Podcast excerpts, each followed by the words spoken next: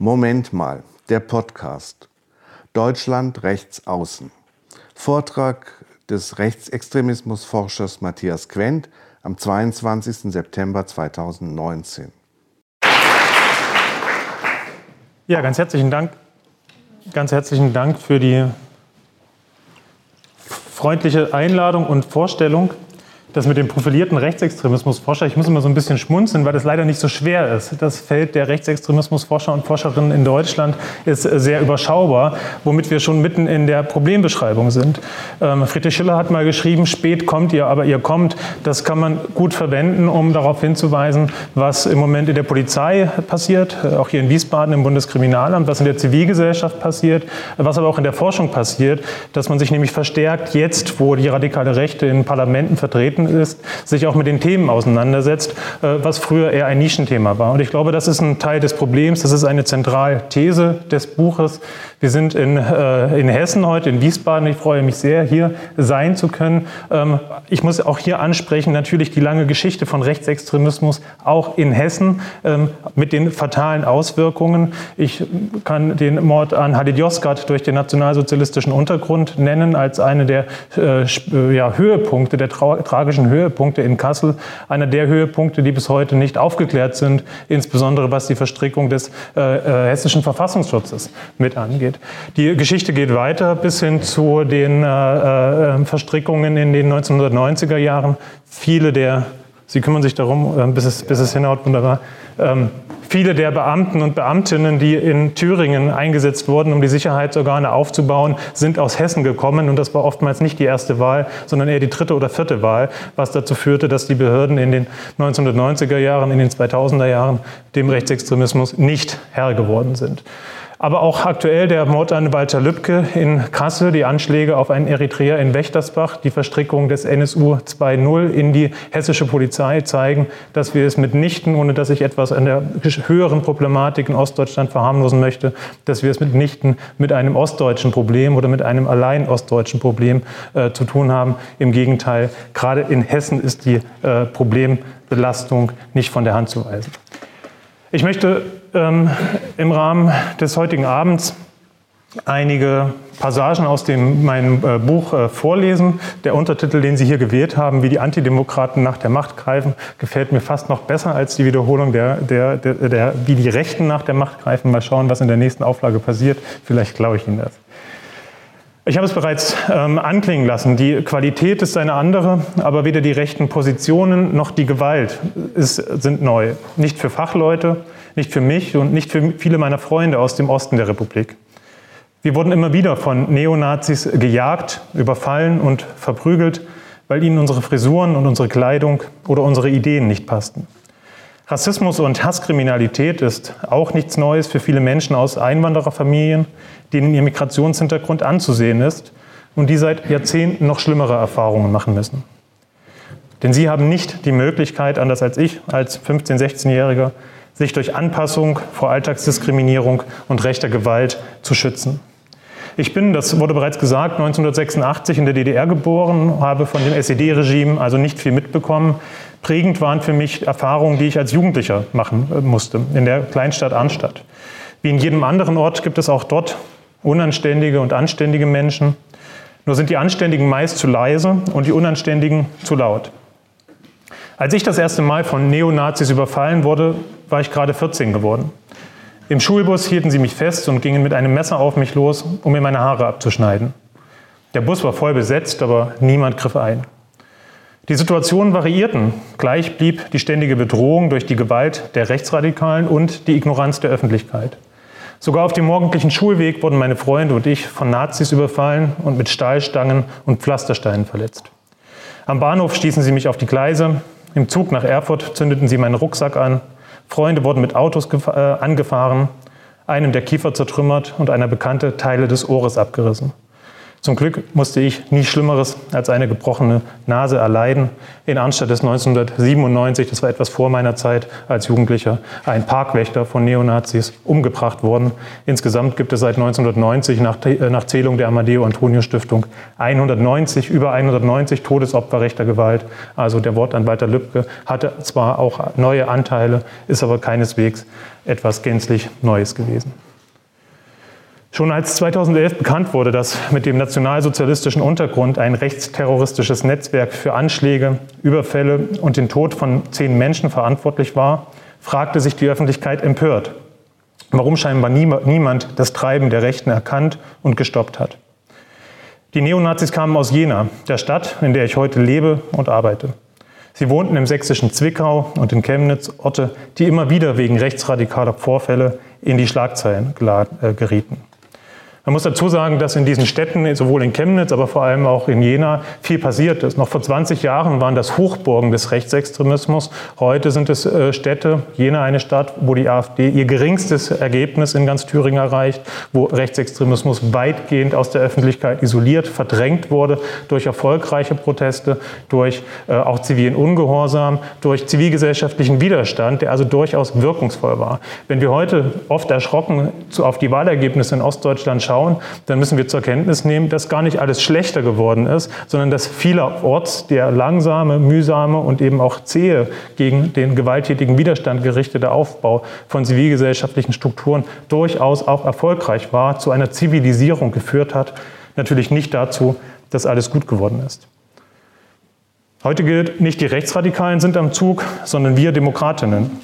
Ich beobachte fatale Tendenzen der Resignation angesichts der empfundenen Ohnmacht gegenüber der neuen Lautstärke eines alten politischen Feindes der Demokratie, der spätestens nach den gewaltsamen Ausschreitungen in Chemnitz im August 2018, das war der Ausgangspunkt für dieses Buch, keine Tabus mehr zu scheinen kennt.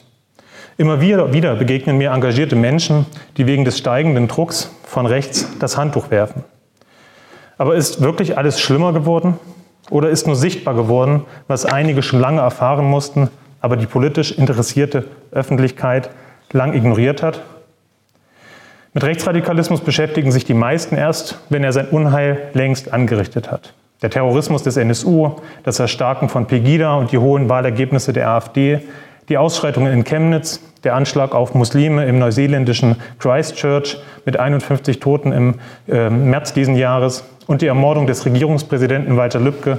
All diese Ereignisse rütteln die Öffentlichkeit auf und haben mehr miteinander und mit unserer Gesellschaft und deren Mitte zu tun, als viele von uns immer noch denken. Die radikalen und populistischen Rechten waren aber schon immer da, auf der Straße und in den Parlamenten. 2019 kann nun niemand mehr die Bedrohung der Demokratie durch die populistische und radikale Rechte leugnen. Und sie hat mehr mit den Nationalsozialisten gemeinsam, als wir oberflächlich sehen. Aber was genau steht dahinter? Wie greifen Rechtsaußenbewegungen und Parteien nach der Macht? Das Buch legt Ideologien, Ursachen und Zusammenhänge hinter den Ereignissen offen und zeigt Wege auf, wie wir die radikale Rechte stoppen können. Und das, das ist das Paradox, ist einerseits so nötig und so möglich, möglich wie noch nie zuvor. Denn einerseits war die Gefahr für die offene Gesellschaft noch nie so groß wie heute, doch gleichzeitig waren die Voraussetzungen für den Erfolg der offenen Gesellschaft auch noch nie so gut wie heute. Ich möchte mit dem Buch deswegen auch Entwicklungen zeigen, die Hoffnung machen, die dringend nötig ist in Zeiten, in denen wir vor Angstmache, vor Krisenszenarien, alarmistischen Schlagzeilen und Negativbotschaften geradezu verfolgt werden. Der Rechtsradikalismus hat seit der Gründung der Bundesrepublik unterschiedliche Entwicklungsstadien durchlaufen. Doch nie war er ausschließlich eine Jugendsubkultur und niemals stellte er die Demokratie nur von außen in Frage. Rechtsradikale Einstellungen sind in allen gesellschaftlichen Milieus und politischen Lagern verbreitet. Das zeigen Studien seit vielen Jahrzehnten. Der Rechtsradikalismus war, entgegen vieler anderslautender Klischees, nie eine reine Erscheinung der sozial Abgehängten oder Randständigen. Ein sorgfältiger Umgang mit Sprache und eine präzise Benennung sind wichtig, um Behauptungen und Versprechungen, um Wahlkampfmaschen und langfristige Strategien einordnen zu können. Häufig speisen sich als rechtspopulistisch verharmloste Entwicklungen in Deutschland erheblich aus der Geschichte des Rechtsradikalismus. Und zwar sowohl hinsichtlich Ideologie und Strategie als auch hinsichtlich der Wählerschaft.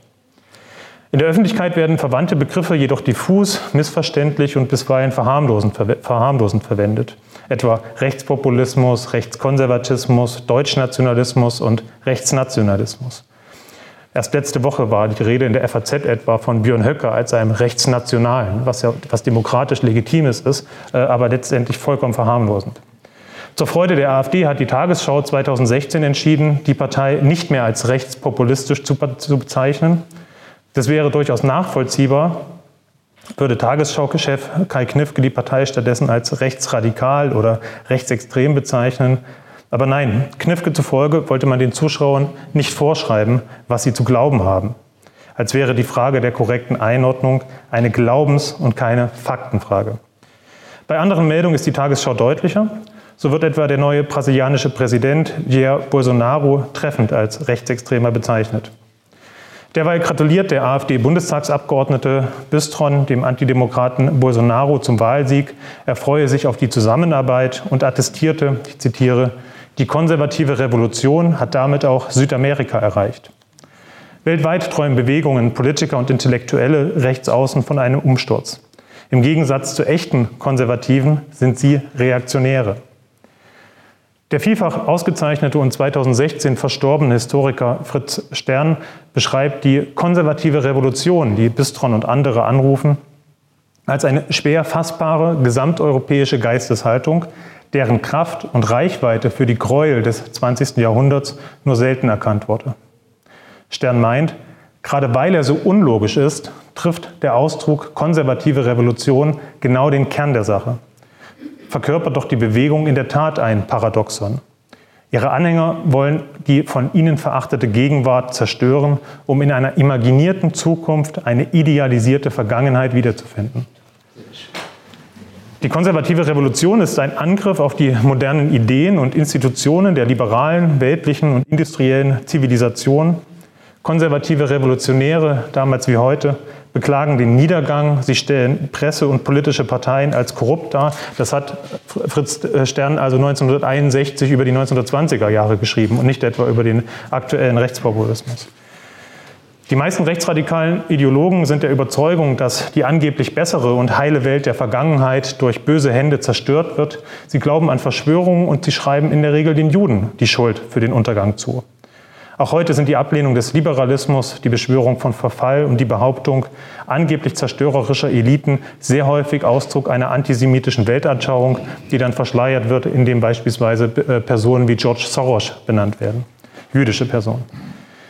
Die historischen Vordenker der konservativen Revolution verorteten die Ursprünge der gehassten Dekadenz im Universalismus der Aufklärung und in der französischen Revolution. Darauf bezogen sich auch die politischen Vollstrecker der konservativen Revolution, beispielsweise der führende Propagandist der Nationalsozialisten Joseph Goebbels, der erklärte, dass das Jahr 1789 hiermit aus der Geschichte ausgelöscht wird. Heute gilt der radikalen Rechten das Jahr 1968 als Wurzel allen Unheils. In den Worten von AfD-Chef Meuthen als Ursprung des linksgrün versifften Deutschlands. Damit ist der Gegenpol benannt. Reaktion, der reaktionäre Rückschlag hat selbst keine positiven Zukunftspläne. Er ist nichts ohne das fortschrittliche Feindbild, an dem er sich selbst abarbeitet. Die Reaktionären begründen ihren Gegenschlag mit demokratischen Fortschritten, die sie als Bedrohung betrachten. Seit jeher ist daher die radikale Rechte eine Bewegung der Gegenaufklärung. In den frühen 1990er Jahren warnte der damalige CDU-Bundestagsabgeordnete Friedbert Pflüger vor Anhängern der konservativen Revolution in den eigenen Reihen. Wie bereits in der Weimarer Republik, schrieb er, behaupteten die konservativen Revolutionäre kulturellen Verfall und Dekadenz. Schon damals agitierten sie gegen die angebliche Bedrohung durch Geflüchtete und Einwanderer und sehnten sich nach den deutschen Grenzen von vor 1939 zurück. Pflüger schilderte, wie konservative Revolutionäre versuchten, ihre Bemühungen als eine Art Kulturkampf gegen eine kleine Gruppe angeblich linksliberaler Intellektueller hinzustellen. Doch in Wirklichkeit gehe es um einen Angriff auf den Grundkonsens der Bundesrepublik Deutschland. Darüber hinaus machte Pflüger deutlich, dass die neuen Reaktionäre noch schlimmer sind als die alten, denn sie müssten aus der Geschichte gelernt haben, welche furchtbaren Folgen ihre Theorien nach sich ziehen können. AfD-Rechtsaußen Björn Höcke der übrigens in Hessen immer noch Lehrer sein könnte, jederzeit zurückkehren könnte, symbolisiert die Radikalität des Reaktionären, der unter dem Deckmantel des Konservatismus den Umsturz forciert. Im Interview mit einer rechtsradikalen Website sagte Höcke, wir sollten uns in Zeiten der Krise und des Niedergangs von einem falschen Konservatismus hüten, der sich an Institutionen klammert, die längst selber an der Zerstörung unseres Landes und seiner Bestände mitwirken. In diesem Satz versteckt sich die gefährliche Strategie der radikalen Rechten. Sie deutet den Konservatismus zu einem radikal völkischen Projekt um, behauptet den Niedergang der Gesellschaft und erklärt demokratische Institutionen für vogelfrei, um den angeblichen Verfall aufzuhalten. Mehrfach haben Rechtsradikale bereits Beamte, Polizisten, Verfassungsschützer und sogar Soldaten aufgerufen, dem Staat den Gehorsam zu verweigern und sich so faktisch der konservativen Revolution anzuschließen. Tatsächlich kommen nicht wenige AfD-Politiker aus dem Polizeidienst. In Thüringen wurde im April diesen Jahres bekannt, dass sogar eine Staatsanwaltschaft die Höcker-AfD unterstützt und Kritiker von äh, der AfD mit Ermittlungsverfahren überzogen hat. Ähm, das Zentrum für politische Schönheit, vielleicht haben Sie die Diskussion verfolgt. Das zeigt, dass die Gefahr der Untergrabung des staatlichen Gewaltmonopols real ist. Mark Lila, ein amerikanischer Wirtschafts- und Politikwissenschaftler, stellt fest, dass Reaktionäre genauso radikal sind wie Revolutionäre und ebenso fest in historischen Vorstellungen gefangen. Anders als der Revolutionär ist der Reaktionär aber nicht von Hoffnung motiviert. Ihn treiben apokalyptische Ängste, die er zugleich befeuert.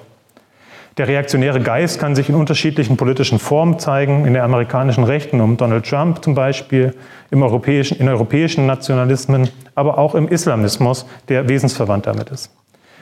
Alle Reaktionäre erzählen ihren Anhängern im Kern immer die gleiche Geschichte, nach der es ganz von ihrem Widerstand abhänge, ob die Gesellschaft untergeht oder ob sie es schaffen, das Ruder rumzureisen. Sich selbst halten manche Reaktionäre nicht für radikal. Sie wollen sich selbst nicht in die rechte Ecke gestellt sehen. Sie kennen die Redewendung. Doch sie sind Fanatiker, getrieben vor der panischen Angst vor einer bevorstehenden Katastrophe. Anzeichen für die Katastrophe sehen Sie in diversen Veränderungen. Das drohende Unglück lässt radikale Gegenmaßnahmen insbesondere dann attraktiv erscheinen, wenn diese Veränderungen sehr schnell und dadurch sehr besonders sichtbar verlaufen. Es ist ein tiefer Kulturpessimismus, der reaktionäre Kräfte antreibt und nicht nur in Deutschland. Diffuse, in die Zukunft gerichtete Ängste und politische Schwarzmalerei finden ihren Ausdruck in Verschwörungserzählungen und in Sorgen vor Überfremdung, Globalisierung und dem Verlust von Identität, aber eben auch in Protest und Gewalt. Allerdings gilt, in den letzten Jahren sind Menschen nicht massenhaft hoffnungslos oder rechtsradikal geworden, aber das vorhandene rechtsradikale Potenzial wurde zum Handeln aktiviert.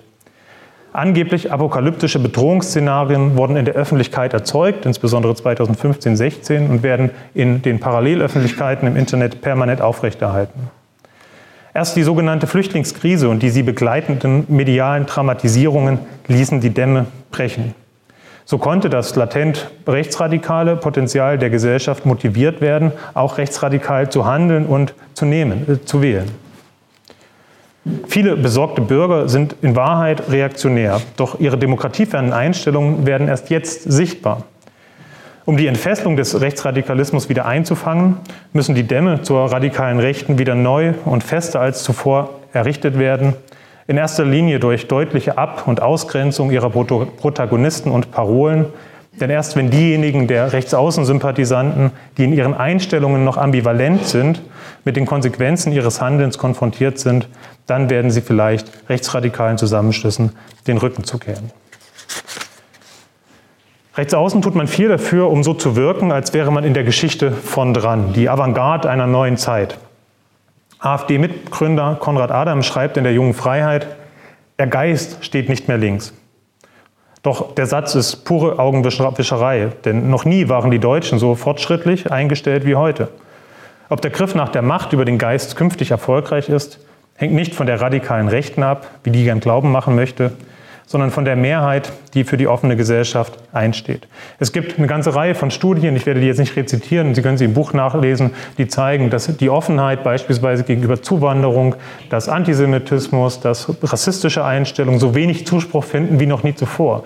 Aspekte wie die Verharmlosung des Nationalsozialismus, die man jetzt wieder hören kann, wenn ein Herr Gauland vom Vogelschiss beispielsweise spricht, sind ähm, immer in der Gesellschaft verbreitet gewesen. Aber wenn wir uns die gesamte Bevölkerung anschauen, dann waren sie noch nie so wenig verbreitet wie heutzutage. Deswegen ist es ein Abwehrkampf gegen eine Demokratisierung und keineswegs eine Offensive der Machtergreifung. Dennoch betonen die Rechten vielstimmig die eigene Stärke. Sie bestätigen sich bei Veranstaltungen, Demonstrationen und im Netz gegenseitig als die Erwachten, als Pioniere einer neuen, zum Teil revolutionären Bewegung. Aber dieses Getöse soll vor allem über die eigene historische Schwäche hinwegtäuschen. In Wirklichkeit haben wir es mit der Reaktion der kulturell Verbitterten zu tun, das heißt mit einem erbitterten Abwehrkampf eines zutiefst pessimistischen Milieus. Ein Milieu, das schon immer Teil des Establishments und des Mentalitätshaushalts der Deutschen war. Es wurde in den vergangenen Jahrzehnten aufgrund fortschreitender Demokratisierung und Liberalisierung zunehmend und aus guten Gründen, nämlich im Sinne des Grundgesetzes, in die Defensive gedrängt und jetzt sieht es seine letzten Fälle davonschwimmen. Die Machtbestrebungen von rechts außen, die wir in Deutschland erleben, ist ein radikal rechtes Aufbegehren, ein erbitterter Versuch, rückwärtsgewandte, reaktionäre, demokratische Errungenschaften einzureißen und die Geschichte zurückzudrehen, um Nationalismus und autoritäre Ansprüche samt ungerechtfertigter Privilegien zu verteidigen und zurückzugewinnen. Das Rechtsaußenmilieu fürchtet, durch Globalisierung und gesellschaftlichen Fortschritt nicht länger auf Kosten anderer auf der Gewinnerseite zu stehen. Der Politologe Ronald Inglehart veröffentlichte 1977 eine weitsichtige Analyse. Er sprach von einer stillen Revolution. Er zeigte, dass mit der stillen Revolution infolge weitgehender materieller Existenzsicherung in westlichen Industrienationen seit den 60er Jahren zunehmend postmaterielle Werte an Bedeutung gewinnen, etwa oft offene Grenzen, Gleichberechtigung, Umweltschutz, gegen den kulturellen Fortschritt, der von der 1968er Bewegung in Westeuropa und den USA natürlich maßgeblich initiiert und nach vorn äh, getrieben worden. Dagegen begehren insbesondere die Konterrevolutionäre von rechts außen auf.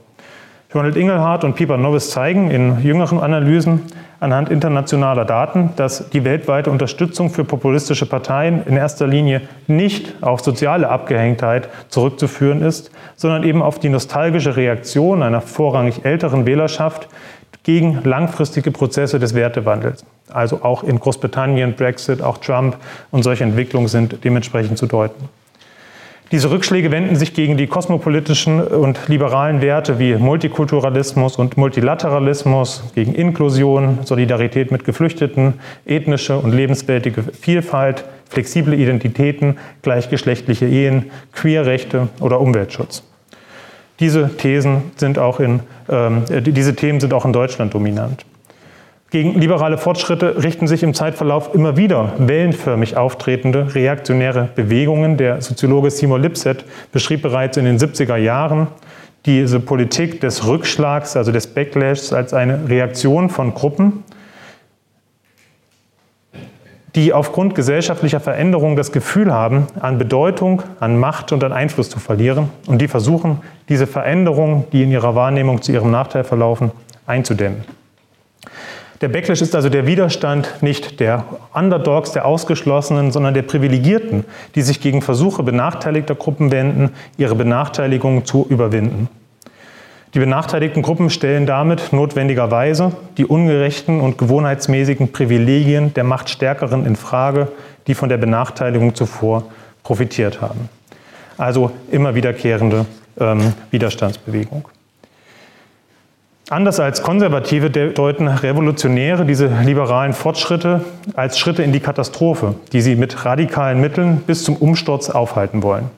Im Gegensatz dazu erkennen Konservative die Verfassung, die Presse- und Wissenschaftsfreiheit und die Bedeutung der Zivilgesellschaft für die Demokratie im Allgemeinen an.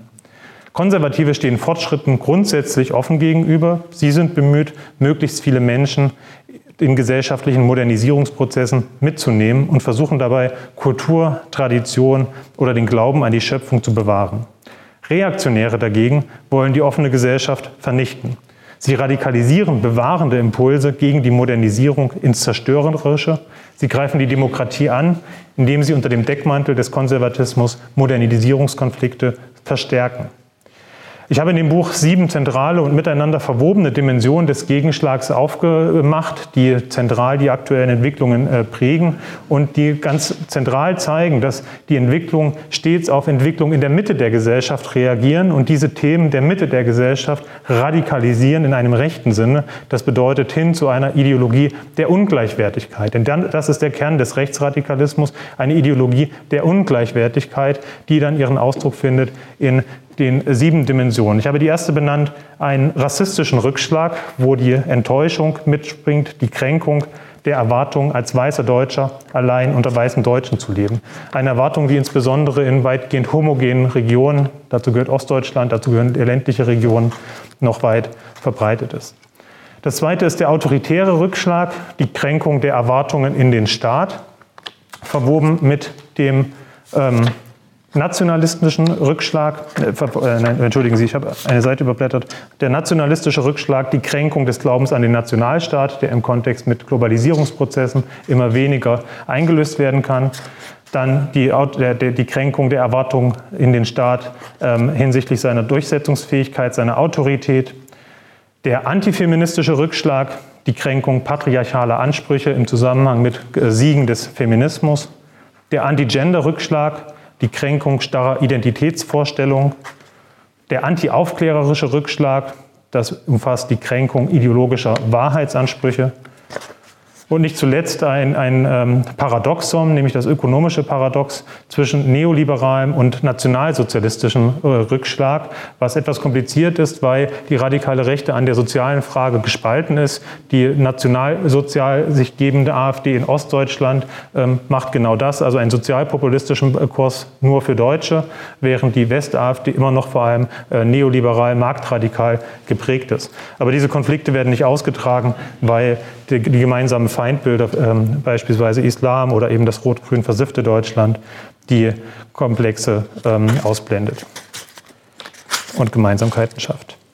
Ich überspringe mal einen Part, in dem ich darstelle, dass der Rechtsextremismus eben immer Teil der Bevölkerung, immer Teil Deutschlands war, mit entsprechenden statistischen Unterlegungen und springe in die Gegenwart. Nur eine Partei ohne rationales Programm konnte mit solchem Erfolg Stimmenfang betreiben. Diesen Satz schrieb der, schrieb der Soziologe Theodor Geiger 1930 über die Wahlerfolge der NSDAP. Die Panik im Mittelstand, so Geiger, sei ausschlaggebend gewesen für die Stimmengewinne der NSDAP, ohne dass die Nationalsozialistische Partei es nötig gehabt habe, konkrete Antworten auf Krise, Verunsicherung und Verzweiflung präsentieren zu müssen. Wenn Sie das Sommerinterview mit Herrn Gauland gesehen haben, dann sehen Sie, dass derselbe Effekt auch heute noch wirkt. Man hat keine Antworten auf ganz zentrale Fragen. Das ist aber völlig egal. Man wird trotzdem oder genau dafür von der Wählerschaft belohnt.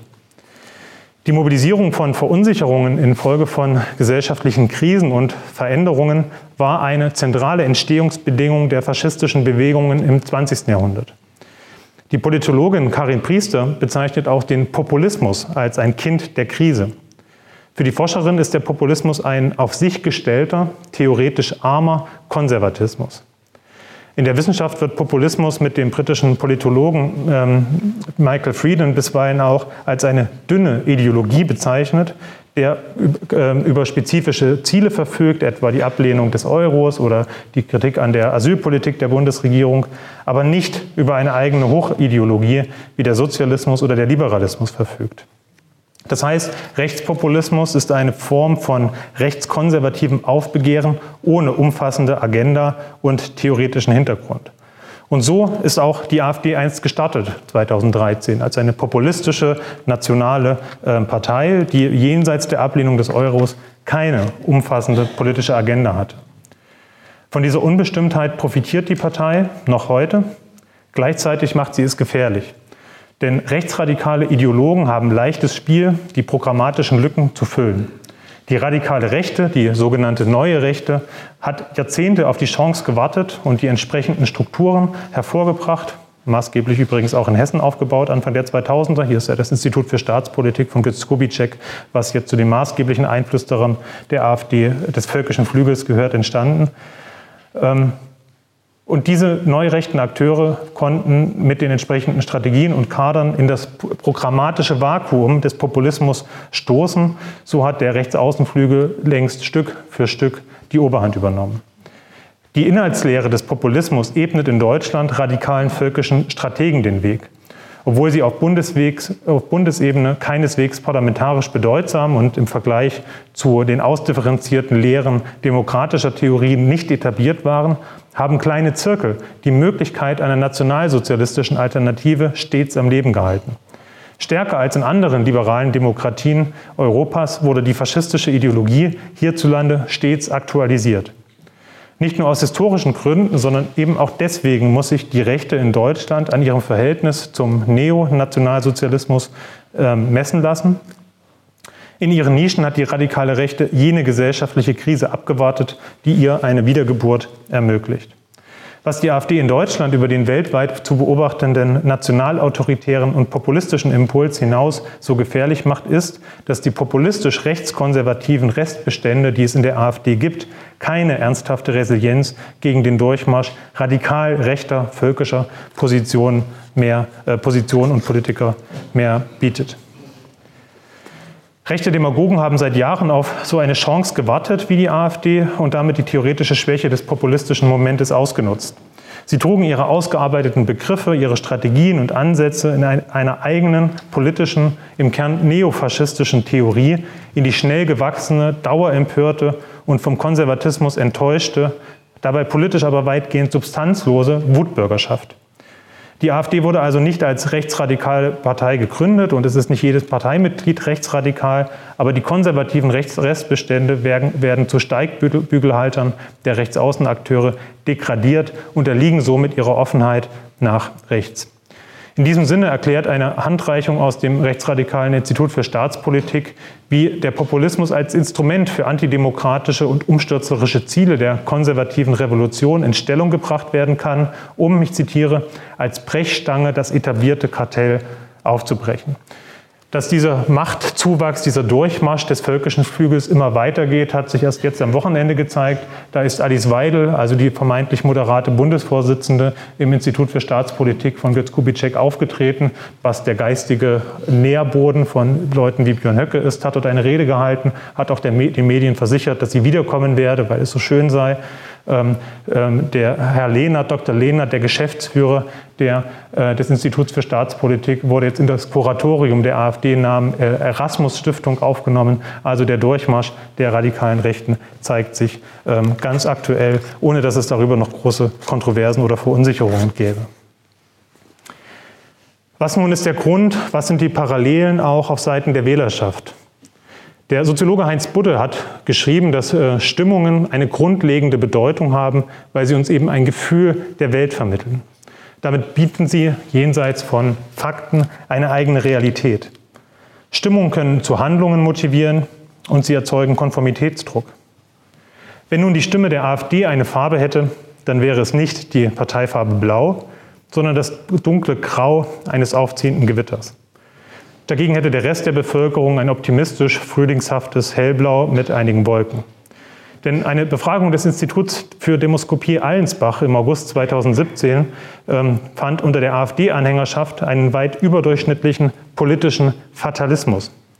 Dieser zeigt sich etwa im Antwortverhalten auf die Aussage, ich bin fest davon überzeugt, dass unsere Gesellschaft unaufhaltsam in eine ganz große Krise zusteuert.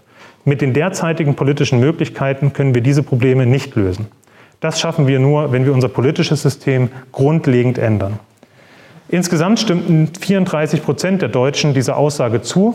Also ein durchaus beachtlicher Anteil der Bevölkerung glaubt demnach, dass eine kommende Krise eine radikale Systemänderung nötig macht. Eine Annahme, die zu denken gibt. Besonders niedrig ist die Zustimmung bei der konservativen Wählerschaft. Nur ein knappes Viertel der CDU-CSU-Wähler stimmt der Aussage zu. Besonders hoch, nämlich doppelt so hoch wie in der Gesamtbevölkerung, ist der Anteil politischer Fatalisten in der Wählerschaft der AfD. 70,5 Prozent der AfD-Wähler sind der Meinung, das politische System müsse grundlegend geändert werden, um künftige Krisen zu lösen.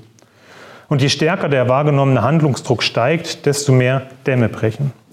Der Glaube an den bevorstehenden Untergang, den, wie gesagt, auch schon die konservative Revolution gepflegt hat, gibt dem eigenen Denken und Handeln einen historischen Sinn, der bis zum narzisstischen Größenwahn radikalisiert werden kann. Wenn Sie das Buch von Björn Höcke lesen oder das ZDF-Interview gesehen haben, wo er sich als eine Persönlichkeit, die mal politisch ganz wichtig sein wird, äh, darstellt, dann wissen Sie, wovon ich spreche. In einer Wahlkampfrede sagte Höcke, wenn es nicht gelinge, die Politik zu korrigieren, dann werden wir, Zitat, in Deutschland und Europa einen Kultur- und Zivilisationsbruch historischen Ausmaßes, ja, liebe Freunde, dann werden wir eine kulturelle Kernschmelze erleben. Das wollen wir nicht, das wollen wir gemeinsam verhindern. Proteste gegen rechtsradikale Verlage auf der Frankfurter Buchmesse bezeichnete Höcke als Zivilisationsbruch. Ein Begriff, den der Historiker Dan Deiner zur Beschreibung der Singularität der Shoah prägte. Höcke verbindet die Relativierung der nationalsozialistischen Verbrechen mit der Behauptung vom Niedergang, woraus er einen unbedingten Handlungsdruck ableite, also die AfD als eine letzte evolutionäre friedliche Chance für Deutschland. Und was nach der friedlichen Chance kommt, das kann man sich dann aussuchen. Die Paranoia vom drohenden Untergang, die sich vom NSU über Thilo Sarrazin, über Sifalis, Finis Germania, von Pegida bis zu Höckes AfD dient, äh, zieht, dient auch der Markierung von Feinden, der Konstruktion eines heroischen Selbstbildes. Sie erzeugt Handlungsdruck und sie rechtfertigt Gewalt.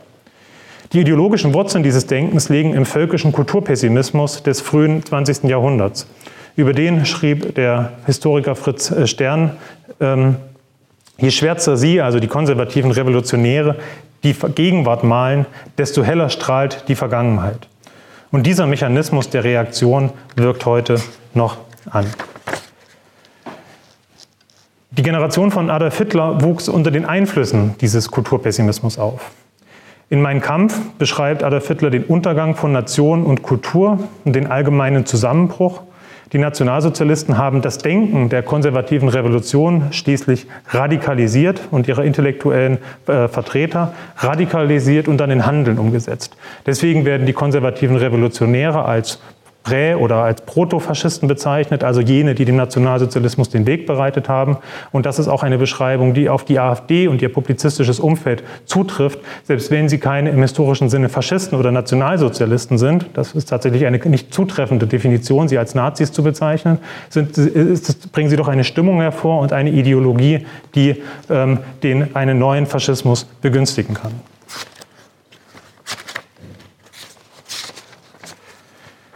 Im Februar 1925 rief Hitler im Münchner Bürgerbräukeller sein Gefolge auf, Kampf dem Marxismus sowie dem geistigen Träger dieser Welt, äh, Weltpest und Seuche, dem Juden.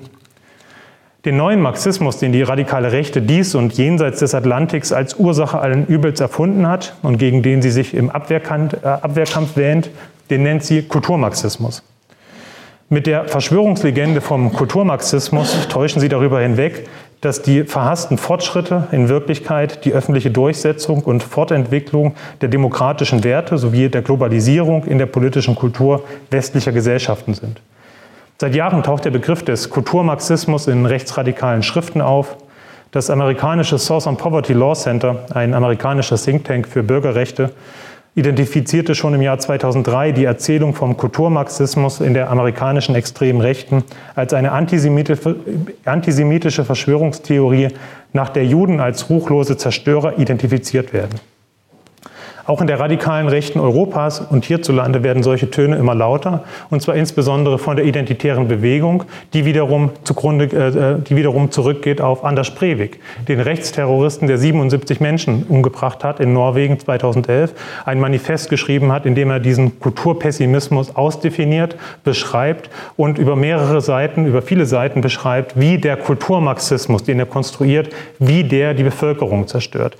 Er sagt ja, er wolle die Islamisierung Europas und Norwegens verhindern, aber er hat keine Muslime umgebracht, sondern sozialdemokratische Jugendliche, Teilnehmer eines sozialdemokratischen Jugendcamps, weil er sagt, das sind die Kulturmarxisten, die morgen in der Zukunft zur, zur Katastrophe führen, die in der Zukunft unser Land zerstören wollen äh, oder zerstören werden. Ähm, mit ihm ist also diese Sprechweise des Kulturmarxismus in die europäische radikale Rechte eingesickert. Mittlerweile gibt es zahlreiche Videos, Artikel, Beiträge und sogar Bücher im rechtsradikalen Spektrum, die sich eben mit dieser Verschwörungslegende beschäftigen, die wirklich neu nicht ist. Die Nationalsozialisten werteten kulturelle, künstlerische Leistungen, die ihrer Ideologie widersprachen und die sie als Indizien für die zunehmend dekadente Verkommenheit ansahen, als entartet und als jüdischen Kulturbolschewismus ab. Übrigens spricht auch Höcke vom Kulturbolschewismus. Er macht sich nicht die Mühe, das neurechte Synonym zu benutzen. Die neurechte Rhetorik ist davon nicht weit entfernt aber auch der Begriff des Kulturmarxismus ähm, äh, stammt aus dem Nationalsozialismus. Ein ähm, ungarischer Nationalsozialismus, äh, Sozialist äh, Klaus Schickert schrieb, schrieb, in seiner Dissertation 1943 über die Judenfrage in Ungarn genau über die Erzählung der Kulturmarxisten im Umfeld von George Lucas. In ähm, äh, diese Erzählung, die rekurriert insbesondere auf die Vertreter der Frankfurter Schule, der kritischen Theorie. Das seien also die gewesen, die eine neue Ideologie geprägt hätten, eine, eine neue ähm, Philosophie, würden wir sagen, die auf Gleichmacherei hinausläuft und ähm, damit dem widerspricht, was die Grundannahme der radikalen Rechten ist, nämlich dass Menschen von Natur aus ungleich seien. Wie weit diese Verschwörungslegende äh, und diese Erzählung mittlerweile getrieben ist in der radikalen Rechten, zeigt sich an Alice Weidel, die 2018 in einem Gastbeitrag in der Jungen Freiheit eben diese strukturell antisemitische Verschwörungserzählung aufgriff und schrieb, in Gramscis Gefolge machten sich die Adepten der Frankfurter Schule daran, die von ihnen als Feind ausgemachte westlich-bürgerliche Kultur zu brechen, um die Grundpfeiler für eine marxistische Kulturrevolution zu legen. Diskreditierung der bürgerlichen Familie, Früh- und Hypersexualisierung, Genderismus und Multikulturalismus sind die Früchte dieses Kulturmarxismus. Also all diese Dimensionen des Backlash, die ich vorhin aufgezählt habe. Wenn wir uns jetzt empirische Daten anschauen, dann zeigt sich, dass es keineswegs so ist, dass diese ähm, Fortschritte, die es ja durchaus gibt, zurückgehen auf eine Verschwörung von liberalen jüdischen Eliten, sondern dass große Teile der Bevölkerung mit Gendergerechtigkeit, mit Gleichberechtigung von Männern und Frauen, mit mit Kosmopolitismus sehr einverstanden sind, mit Europäisierung. Über 80 Prozent der Deutschen finden, dass Europa eine sehr gute Idee ist. Ähnliches lässt sich auch auf die anderen Bereiche finden. Sie können das im Buch äh, widerlegen. Es ist keine liberale Verschwörung Verschwörung gegen die Bevölkerung. Im Gegenteil ist es so, dass die Bevölkerung sehr offen ist, diese Fortschritte mit, nicht nur mitmacht, sondern auch unterstützt.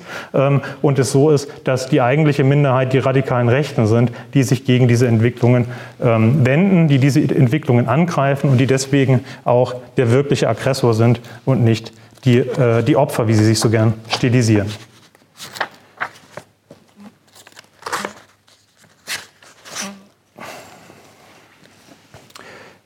Ich möchte langsam zu dem Punkt kommen, was können wir tun? Wie geht man mit diesen Auseinandersetzungen, mit diesen Fragen um? Ich sprach unter anderem mit einem Pegida-Demonstranten 2016 in Dresden, was ihn denn so bewegt, auch über seine ökonomische Lage. Und er sagte, wie viele bei Pegida geht es ihm eigentlich gut. Er ähm, äh, empfand das nicht, so, nicht nur so, er sagte das auch, mir geht es gut, aber er fürchte um die Zukunft seiner Kinder und seiner Enkel. Daran ist natürlich erstmal überhaupt nichts rassistisch oder rechtsradikal. Ich kann das persönlich sehr gut nachvollziehen. Die Verunsicherung ist ähm, verständlich. Erschwerend kommt die anhaltende soziale Ungleichheit zwischen Ost- und Westdeutschland hinzu. Das erklärt aber nicht, warum dieser Mann zu Pegida geht, zu einer Versammlung, die den Titel hat Patriotische Europäer gegen die Islamisierung des Abendlandes. Und nicht etwa gegen die Spekulation mit der Zukunft unserer Kinder. Dieses Beispiel zeigt, von solchen Fällen gibt es mehrere und Studien haben die Dynamik bestätigt, wie rechtsradikale Bewegungen umherwabernde Unzufriedenheit und Pessimismus wie ein Kompressor ansaugen und als komprimierten Rassismus in die Öffentlichkeit herausblasen.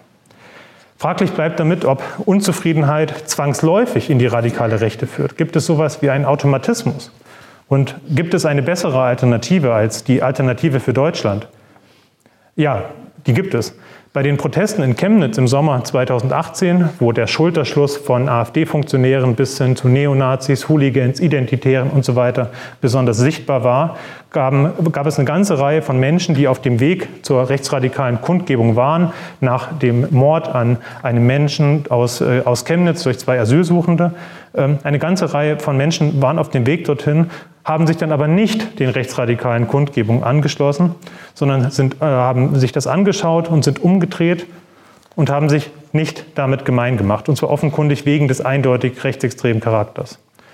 Nicht nur die Gegendemonstranten, die da waren, bewiesen also Haltung, sondern auch diese Bürgerinnen und Bürger. Sie zeigten, dass Selbstverantwortung und moralisches Handeln auch in extrem polarisierten Situationen möglich ist. Denn Verunsicherung und Trauer entledigen keineswegs vom demokratischen Anstand, sich nicht mit Nazis, Hooligans, Populisten und anderen Rechtsaußen gemein zu machen.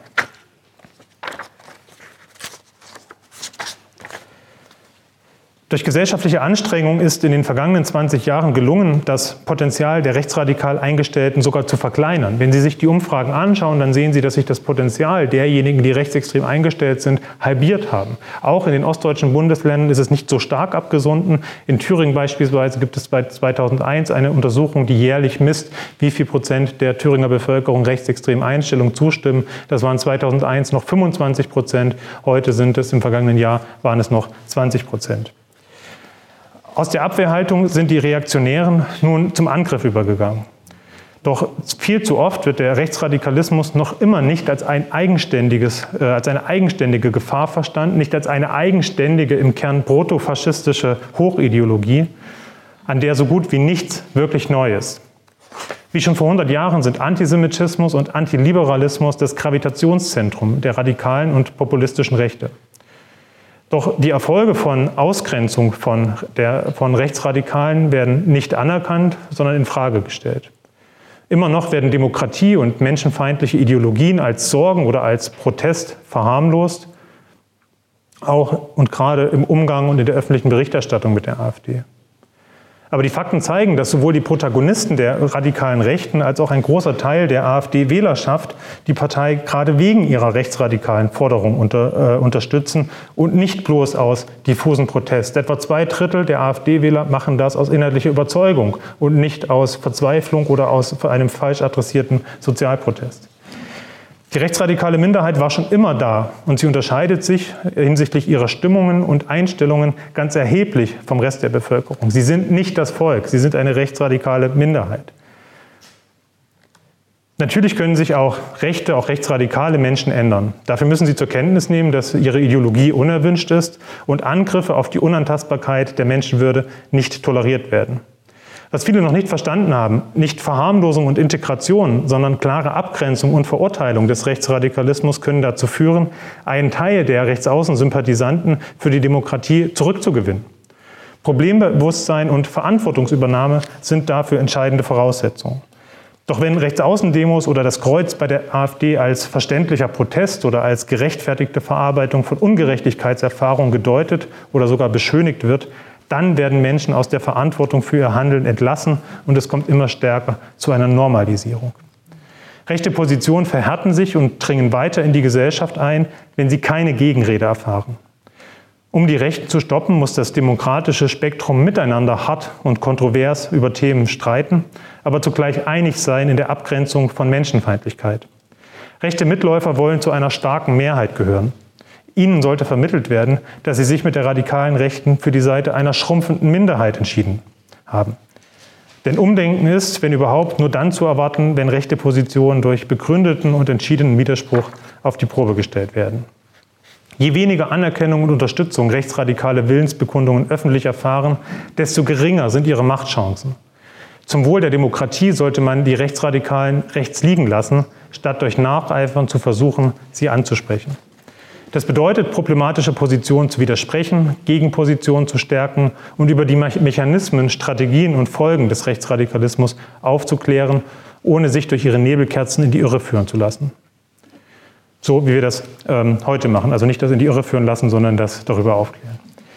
Fakt ist, die radikale Rechte ist nicht das Opfer, sondern der Aggressor, der Menschenrechte verachtet, Minderheiten diskriminiert, antisemitische Verschwörungstheorien verbreitet, mit Neonazis gemeinsame Sache macht. Es gibt eine Verpflichtung, die wehrhafte Demokratie vor ihren Feinden zu schützen und nicht dafür, ihren Gegnern Rosen auf den Weg zu streuen. Ich will mit Blick auf die Uhr ein paar Seiten überspringen, aber noch auf zwei Aspekte hinweisen, die ähm, aktuell sind. Ich habe darauf hingewiesen, dass im Kielwasser von Fortschritten immer auch die Reaktion mitschwimmt. Das heißt, immer auch Gegenbewegung zu gesellschaftlichen Prozessen. Und was wir im Moment erleben, ist eine weitere, äh, ein weiterer Backslash, eine achte und neunte Dimension. Wir sollten uns auf zwei Szenarien der Rückschläge von rechts außen vorbereiten und uns darauf einstellen. Das eine ist, dass die latente Gefahr einer neuen Krise des Kapitalismus besteht. Der nationalsozialistische Flügel um Höcke, das Kompakt-Magazin, das Institut für Staatspolitik und andere bereiten sich auf die nächste Wirtschaftskrise und ökonomische Verteilungskämpfe bereits vor, mit Büchern wie Marx von rechts. Sie versuchen, die soziale Frage von rechts zu besetzen. Das sollte man sich nicht aus der Hand nehmen lassen.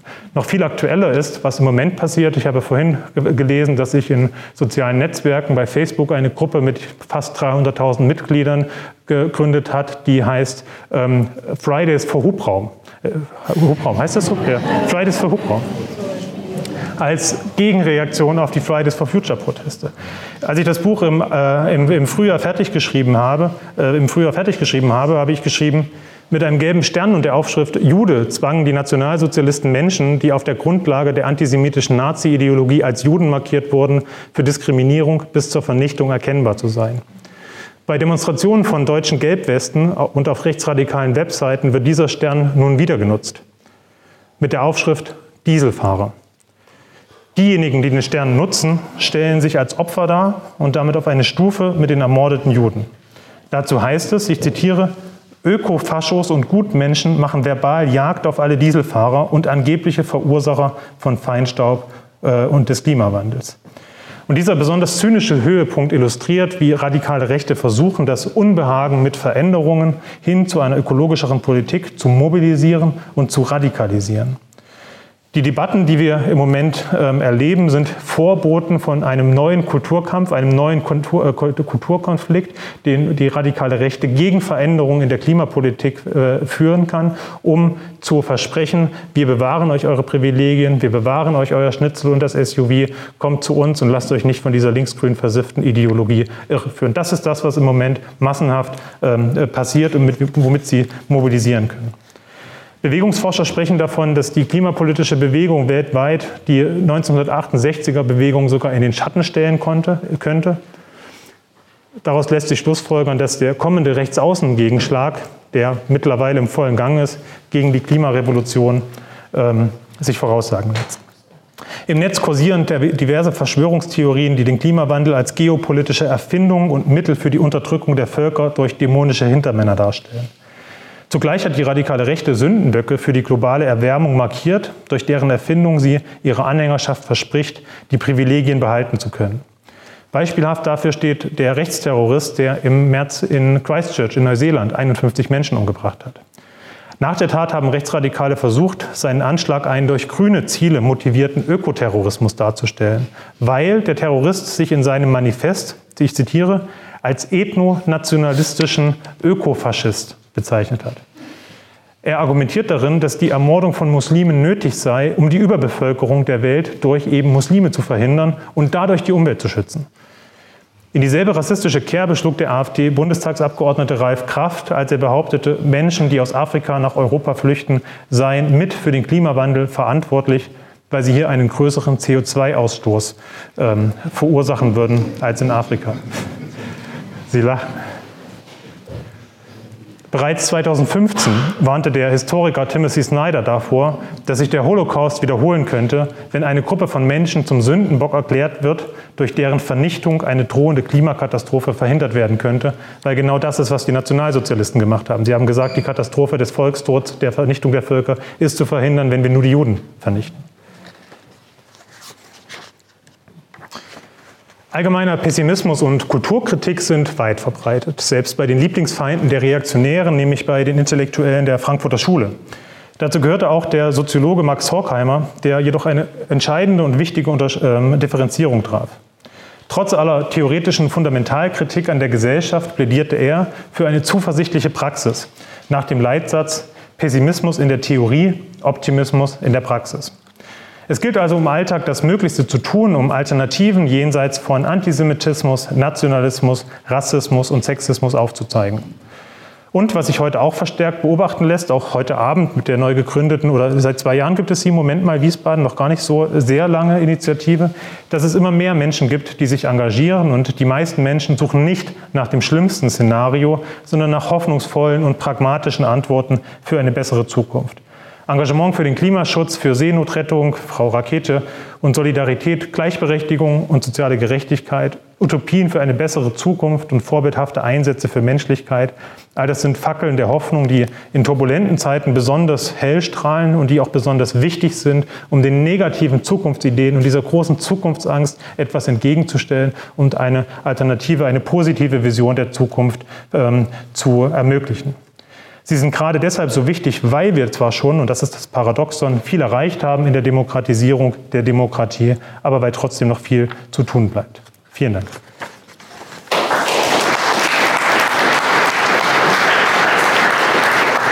Moment mal. Aktion für eine offene Gesellschaft.